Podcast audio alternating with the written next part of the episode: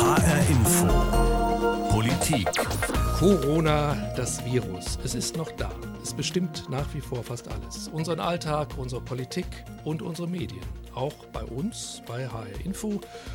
Und deshalb wollen wir uns wieder einmal ein paar Gedanken darüber machen in der HR Info Politikredaktion und versuchen, das einzuschätzen, wie die ganze Welt sich so in den letzten Monaten entwickelt hat, warum das so gekommen ist, wie gefährlich das Virus und seine Folgen immer noch sind, ob wir Angst um unsere Freiheit haben müssen, ob wir gegen irgendwen Widerstand leisten müssen, ob wir etwas darüber lernen können, wie eigentlich Politik funktioniert und ob sie in so einer Krise anders funktioniert als sonst.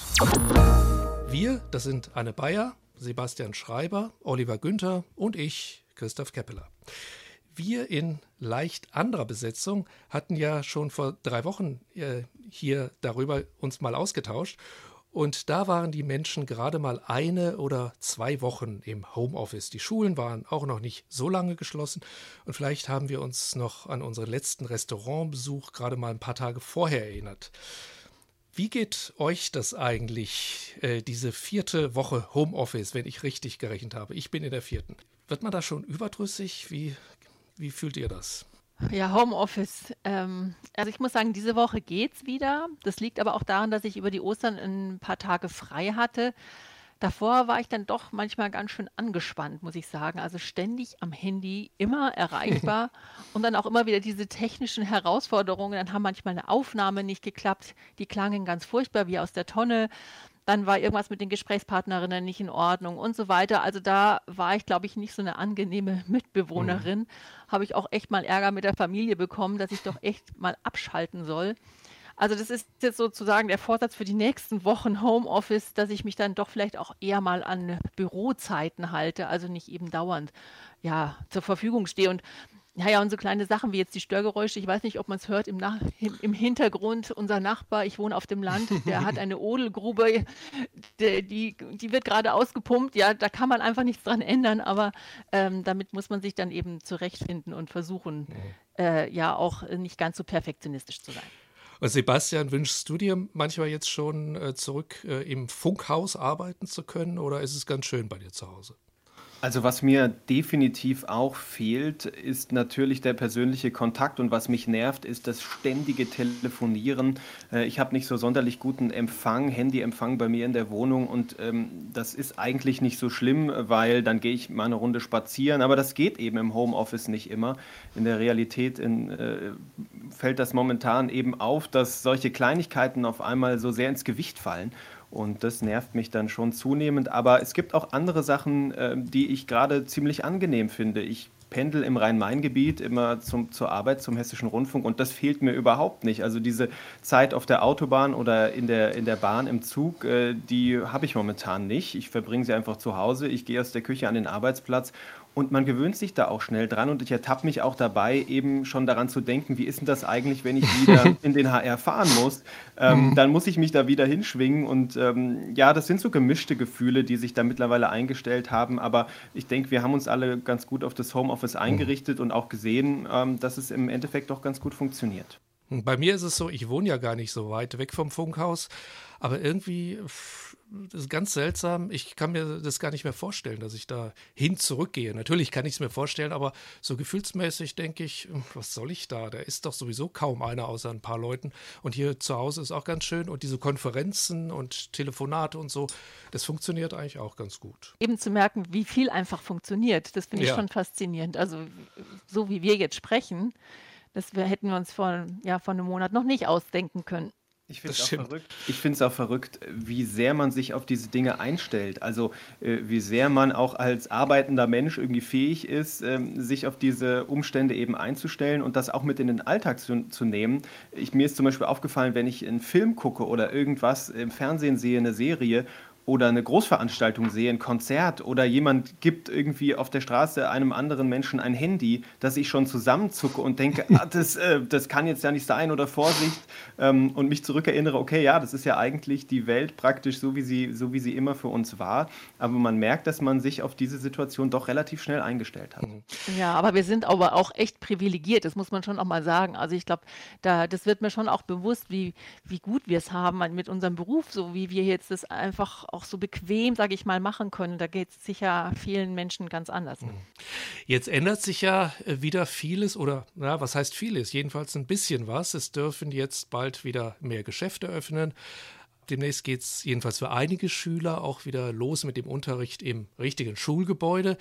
Äh, aber nach wie vor ist dann auch wieder fast alles noch anders als vor Corona. Die deutsche Politik, die hat also jetzt noch nicht vorzeitig sowas wie Entwarnung gegeben und dieser Shutdown, der bleibt ja in vielem noch bestehen, auch unser Homeoffice zum Beispiel.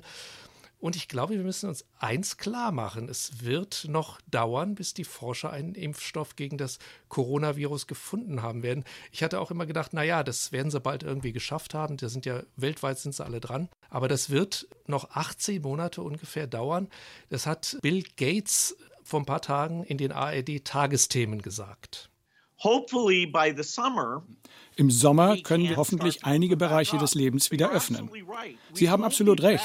Zu der Normalität vor Corona werden wir erst dann zurückkehren können, wenn wir entweder ein Wundermittel gefunden haben, das in 95 Prozent der Fälle hilft, oder wenn wir einen Impfstoff entwickelt haben. Das heißt, wir werden eine Phase durchlaufen, während der ständig überlegt werden muss, können die Schulen ihren Betrieb wieder aufnehmen? Große Stadien werden vermutlich geschlossen bleiben. Gleichzeitig müssen die Tests weiterlaufen, damit man weiß, ob es irgendwo wieder einen Anstieg der Ansteckungen gibt. Also so richtig befreit von Corona sein werden wir so schnell nicht. So klingt das bei Bill Gates. Seine Bill und Melinda Gates Foundation, die steckt gerade mehrere Milliarden Dollar in die Suche nach einem solchen Corona-Impfstoff. Äh, ja, wie gesagt, er meint, es dauert noch anderthalb Jahre. Ich kann das äh, mir ehrlich gesagt noch nicht vorstellen. Müssen wir uns da vielleicht noch auf so eine Ausnahmesituation bis weit ins nächste Jahr hinein einstellen?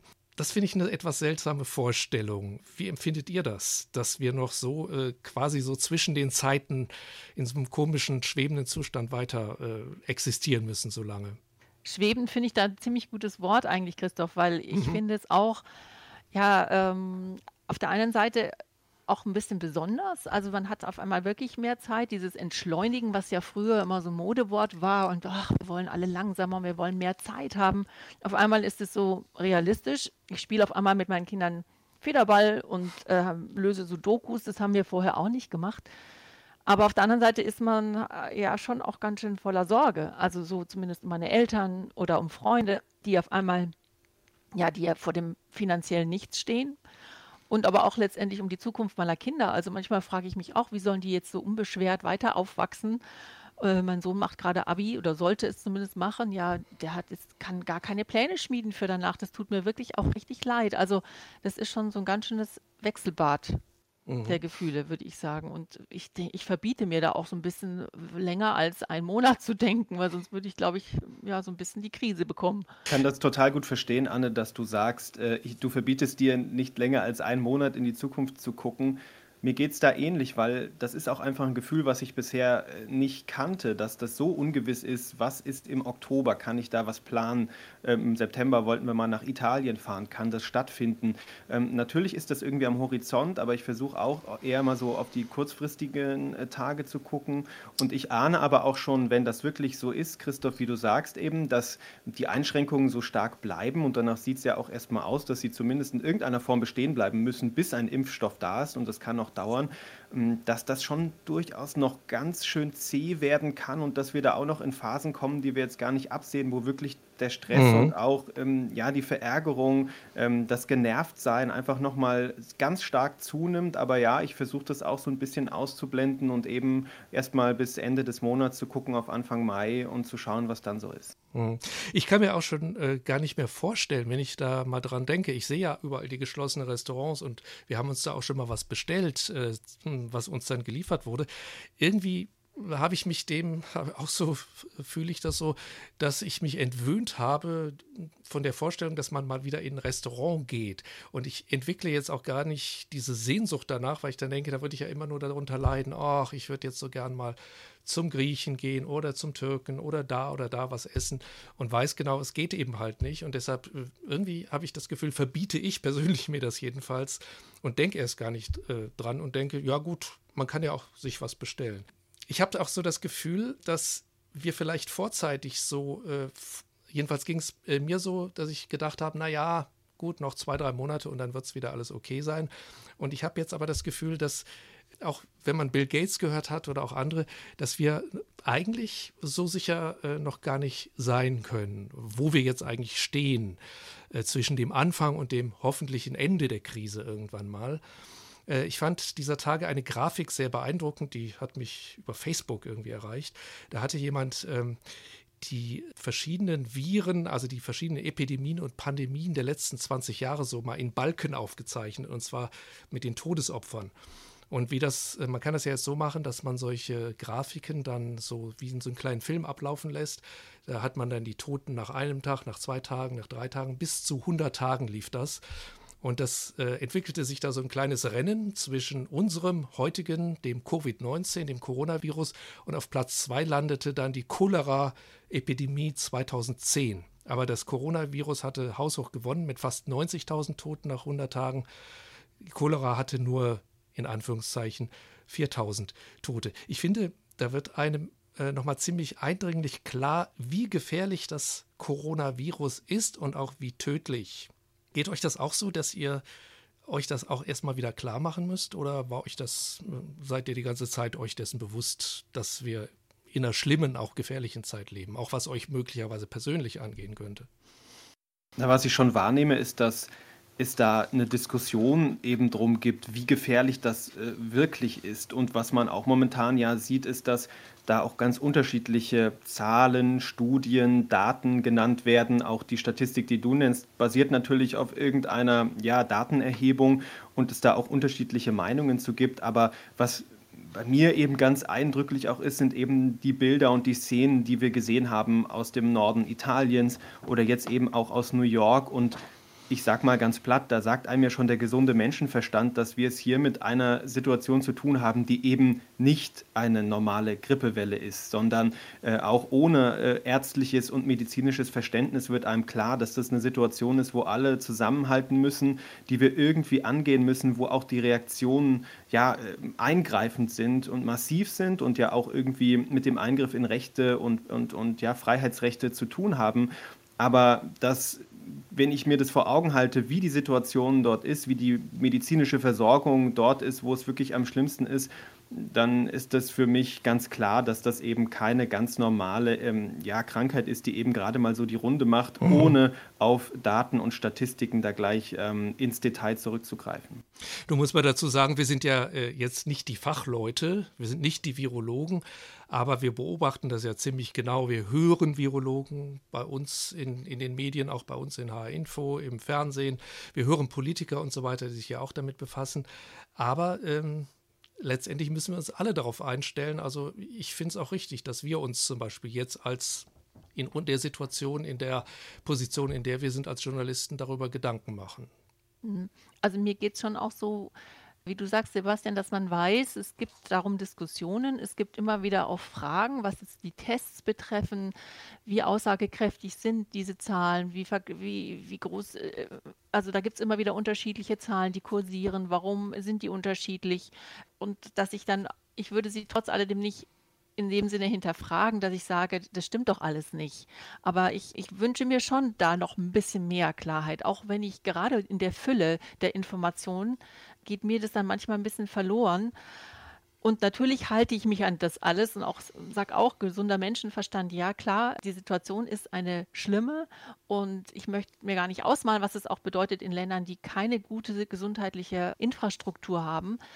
Da gibt es ja jetzt schon äh, auch wieder Berichte zum zum Beispiel aus Ecuador habe ich neulich gehört, da liegen dann einfach wirklich die Leichen auf der Straße. Also das macht mir dann Angst. Ich habe nie Angst, dass ich mich selber anstecke, aber ich weiß um diese Bedrohung und deswegen würde ich mal sagen, ist das, das irgendwie die Grundlage, auf der ich mich äh, mit der, wie ich mich dann auch verhalte.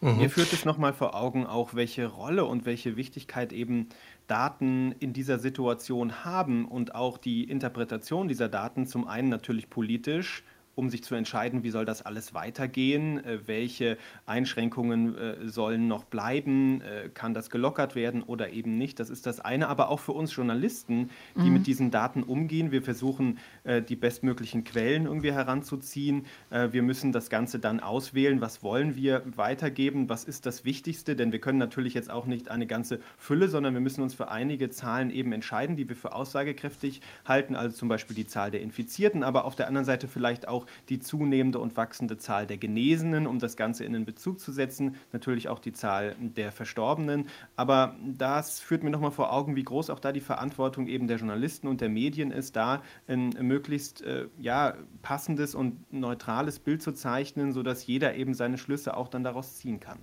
Also was auch dafür spricht, dass die Corona-Krise wohl nicht irgendwann in ein paar Wochen vorbei sein könnte, Anne, du hattest das schon erwähnt an dem Beispiel Ecuador. Es spricht ja dafür auch, dass das Virus ja in manchen Ländern erst noch sozusagen am Anfang zu äh, stehen scheint. Also in Afrika ist, ist es ja noch gar nicht so schlimm gewesen.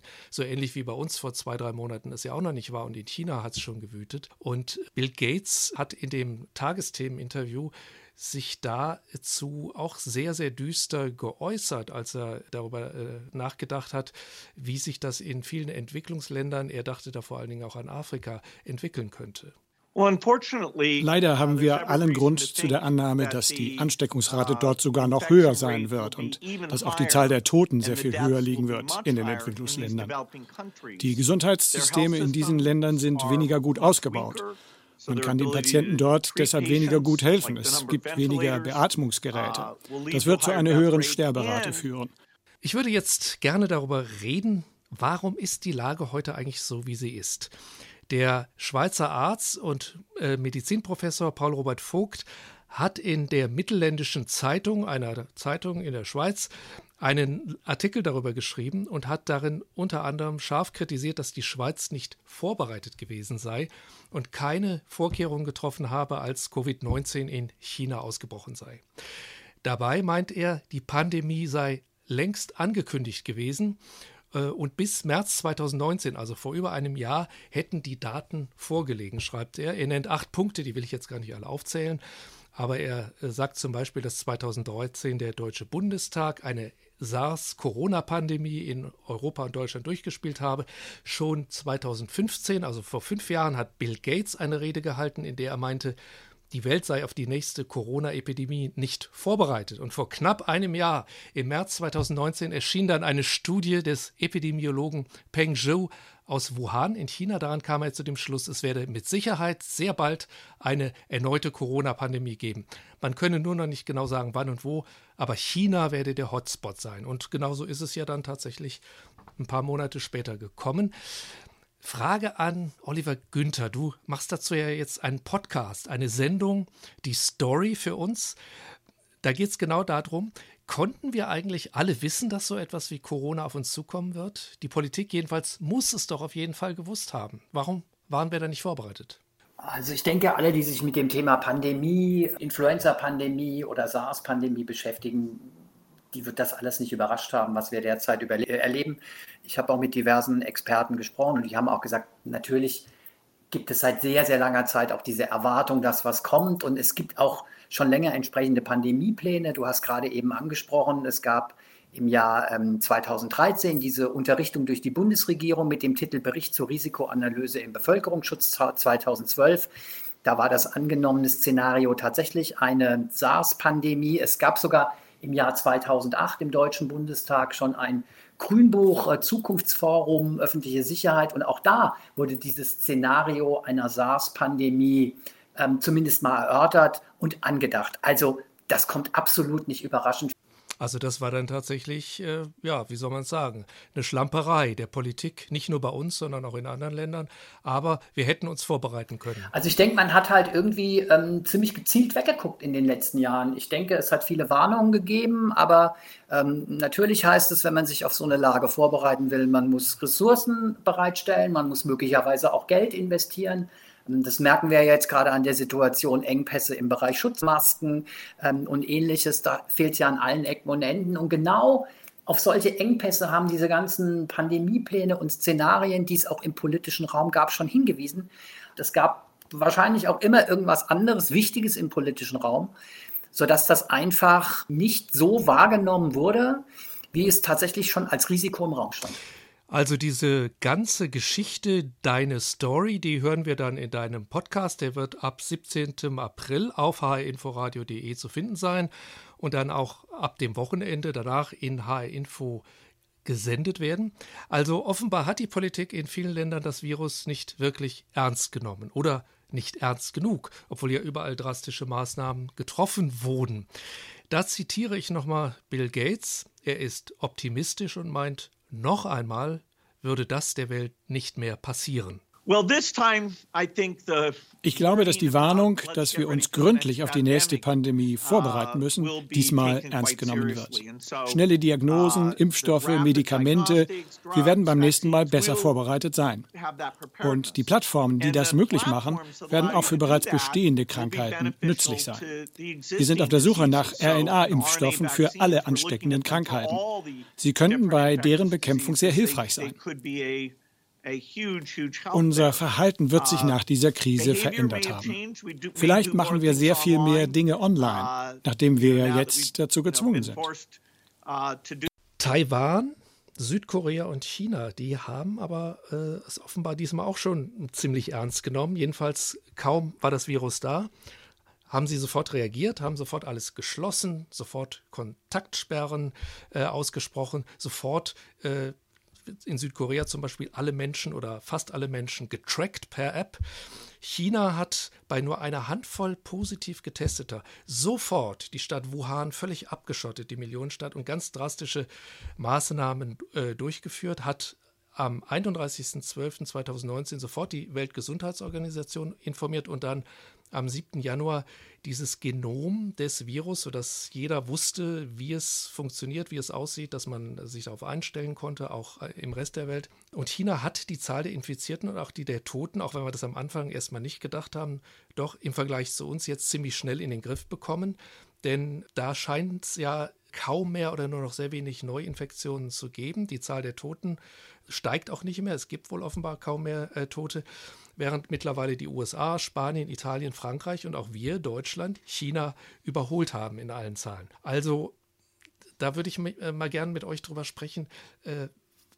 Wird ja auch darüber diskutiert. Schweden äh, hat irgendwie keinen Shutdown gemacht.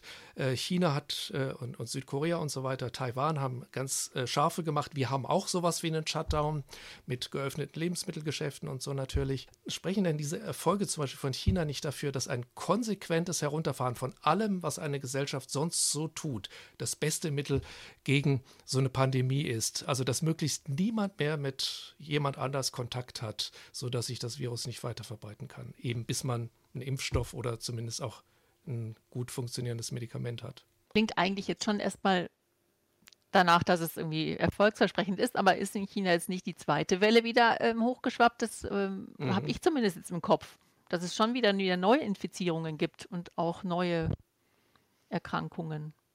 Das heißt also, dass wir das Virus offenbar tatsächlich noch nicht so genau kennen. Ne? Ich weiß jetzt nicht genau, ich habe auch gehört, dass es einzelne Neuinfektionen gibt, äh, aber äh, sie scheinen jedenfalls aus dem Gröbsten heraus zu sein. Aber das kann man natürlich jetzt auch nicht äh, seriös sagen, ne? dass das endgültig so ist. Ne? Es ist Meine mir auch ein bisschen zu einfach zu sagen, oh, äh, was lernen wir daraus, äh, wenn sowas auftritt, einfach äh, möglichst schnell ähm, alles absperren, die Leute zu Hause lassen, nicht mehr auf die Straße lassen, keinen Kontakt mehr zulassen. Denn das ist natürlich eine ganz schwierige Abwägung und in dieser Phase stecken wir ja auch gerade intensiv. Das haben wir auch in den vergangenen Tagen gesehen, als alle darauf gewartet haben, wie entscheiden sich die Ministerpräsidenten und die Bundesregierung, wie soll es weitergehen, was ist möglich und was nicht. Und ich glaube, dieser, dieser Diskurs darüber und auch diese, diese Abwägung und die Diskussion und der Streit darüber, die sind total wichtig in so einer Situation, weil da muss man auch drüber streiten. Ich meine, das ist keine, wir haben keine Blaupause für so eine Situation, was jetzt ähm, ganz einfach zu tun ist. Ähm, klar ist, dass je weniger Kontakte es gibt, desto besser oder desto besser lässt sich ähm, die Ausbreitung äh, beschränken. Das ist klar, aber das Ganze kommt ja auch immer mit einem Preis, den wir dafür bezahlen, persönlich, aber auch gesellschaftlich, sozial, wirtschaftlich. Alle zahlen in gewisser Weise einen Preis dafür. Und deswegen, glaube ich, gehört dieser Streit dazu und am Ende äh, wird man sich ähm, ja ja, äh, in einer Art und Weise vielleicht darauf einigen können, die für alle irgendwie bestmöglich erträglich ist. Und ich habe das Gefühl, dass wir auch hier einen Weg gefunden haben, wie das Ganze zumindest jetzt in den vergangenen Wochen ganz gut funktionieren kann. Ich habe äh, gerade einen interessanten Artikel gelesen. Ähm, nachdem man vielleicht sagen könnte, vielleicht haben wir das in Deutschland auch ganz gut hingekriegt, weil wir von Angela Merkel geführt werden. Also unser, unsere Regierungschefin ist eine Frau. Es gibt da einen Artikel einer Autorin in der US-Wirtschaftszeitschrift Forbes. Und sie ist zu folgendem Schluss gekommen, Sie hat sich angeguckt, welche Länder am besten mit dem Coronavirus umgegangen sind, wie sie am besten, effektivsten dagegen vorgegangen sind. Und sie meint, es sei in Taiwan gewesen, wo es kaum Infizierte gab, wo man es schnell unter Kontrolle bekommen hat. Neuseeland, wo es auch nur, ich glaube, bisher ein, einige wenige Tote gegeben hat. Island, Finnland, Norwegen und Dänemark und eben Deutschland. Und sie sagt, was alle diese Länder gemeinsam haben, sie haben eine Frau als Regierungschefin. Ich fand das eine ganz interessante äh, Überlegung. Anne, ja, findest du, da könnte was dran sein? Warum Ich habe den Artikel auch gelesen. Also ich muss sagen, äh, die unterschiedlichen Umgehensweisen, die sind doch wirklich sehr auffällig. Also angefangen mal bei Merkel, die eben ja sehr dafür gelobt wird, dass sie von Anfang an so offen und ehrlich mit der Krise umgegangen ist, bis hin eben zu den allen anderen Premierministerinnen ähm, von den Ländern, die du jetzt gerade aufgezählt hast, Christoph. Mhm. Also die haben eben alle zusammen entschlossen gehandelt und haben die Bevölkerung damit geschützt. Und was ich ganz spannend fand, sie sind alle dabei empathisch geblieben. Also ein ganz tolles Beispiel fand ich da äh, zum Beispiel, dass die norwegische Premierministerin Erna Solberg, die hat eine Konferenz abgehalten und zwar nur für Kinder. Die war zwar nur drei Minuten lang, aber ich finde, das war ein super Signal und sie hat dabei vor allem äh, den Kindern zu denen gesagt, ja, es ist okay, dass ihr Angst habt. Und das würde ich echt gerne mal hören von einem Trump oder einem Erdogan oder auch Macron oder Giuseppe Conte. Ich finde, die mhm. können sich da echt eine Scheibe abschneiden, was so Krisenmanagement angeht und äh, die und anstatt immer vom Krieg gegen das Virus zu sprechen ja. oder im Kampf dagegen aufzurufen und sich wie in einer Schlacht fühlen. Also ich finde, das sind doch echt sehr mal, mal ja, typisch Männersprache, die da irgendwie nicht besonders vertrauenserweckend und auch überzeugend ist. Also mich hat der Artikel sehr angesprochen, kann ich schon sagen, ja. Ich würde jetzt natürlich die, ähm, die männliche Zunft gerne verteidigen, erkenne aber leider auch bei den genannten Beispielen, natürlich vor allen Dingen Donald Trump und äh, Boris Johnson zum Beispiel in Großbritannien, auch nicht wirklich Gegenargumente, denn die beiden stehen sicherlich für einen Politikstil, den man vielleicht klischeemäßig männlich äh, verbinden würde, äh, so ein Risiko vielleicht auch anfänglich nicht so ernst zu nehmen und zu sagen, ach Gott, das, das kann uns nichts, das, das ist, wird schon nicht so schlimm sein, irgendwie vom Baum zu springen, auch wenn man schon ahnt, dass man sich vielleicht das Bein dabei brechen könnte. Boris mhm. Johnson hat das ja am eigenen Leib erlebt, denn er hat selber ja ähm, äh, den Virus, ähm, er hat sich selber infiziert, äh, Covid-19 ähm, ist auf der Intensivstation gelandet. Und ähm, ja, das ist tatsächlich ähm, erschreckend, äh, diese Länder miteinander zu vergleichen und den Politikstil. Und man erkennt auch darin, Anne, ist interessant, dass du diese Konferenz oder diese kurze Ansprache an Kinder ansprichst dass da ganz viel davon abhängt, auch wie diese Informationen ähm, übermittelt werden, wie da die Tonlage ist, wie da die Ansprache ist. Und ich glaube, das spielt eine ganz große Rolle, wie auch die Bevölkerung dann ähm, mit diesen Maßnahmen letztendlich umgeht und ob sie die akzeptieren und auch da irgendwie sich dran halten, um eben voranzukommen. Auf jeden Fall, weil das ist natürlich was ganz anderes, wenn ich merke, da ist jemand, die, die, die will äh, das zu meinem Besten machen, ja, und dazu muss sie äh, mich mitnehmen und nicht nur äh, über mich bestimmen, äh, sonst funktioniert das Ganze nicht. Und ich finde, da gibt es natürlich auch Frauen, jetzt Ursula von der Leyen würde ich jetzt auch nicht unbedingt als das Paradebeispiel für gute, empathische ähm, Kommunikation sehen, aber äh, das ist in so einer Krise ganz, ganz wichtig. Und ich finde, das haben diese Frauen einfach gut drauf. Mhm.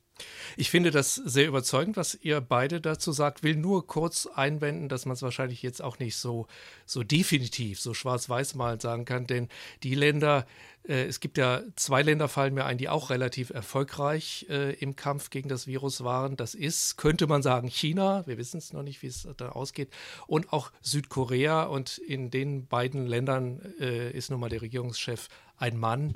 Und insofern kann man das vielleicht nicht so, so ganz definitiv sagen, aber ich, ich finde es schon überzeugend. Also das, das Empathieargument, finde ich, ist, glaube ich, schon da sehr, sehr wichtig, wie man in so einer Krise vielleicht auch äh, viel besser ähm, vorgeht, um diese Krise dann tats tatsächlich auch durch Kommunikation zu lösen und nicht nur durch Kampf und, und Willensstärke oder sowas. Also worüber ich gerne jetzt auch nochmal sprechen würde, ist äh, das Stichwort Panikmache. Dieses Wort habe ich in den letzten Wochen gar nicht mehr so oft gehört wie am Anfang der Pandemie.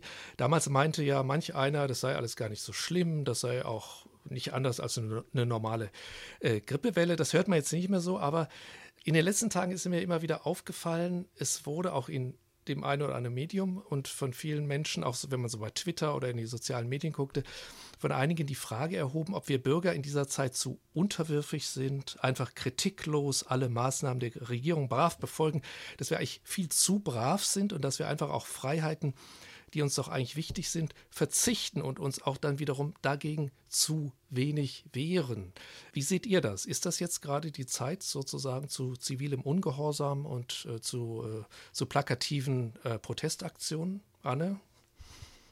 Puh, also normalerweise bin ich da ja immer ganz für, aber ähm, äh, ich glaube, momentan ist man nicht zu, zu brav. Es gibt nicht ein zu viel am brav, sondern es ist einfach vernünftig. Mhm. Und ehrlich gesagt hat, hatte ich noch nie so viel Vertrauen in die Regierung, glaube ich, das sagen zu können, wie jetzt momentan.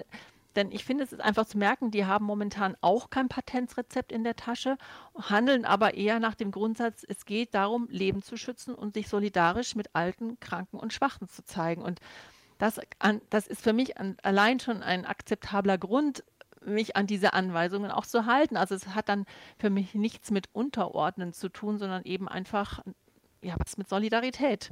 Mhm.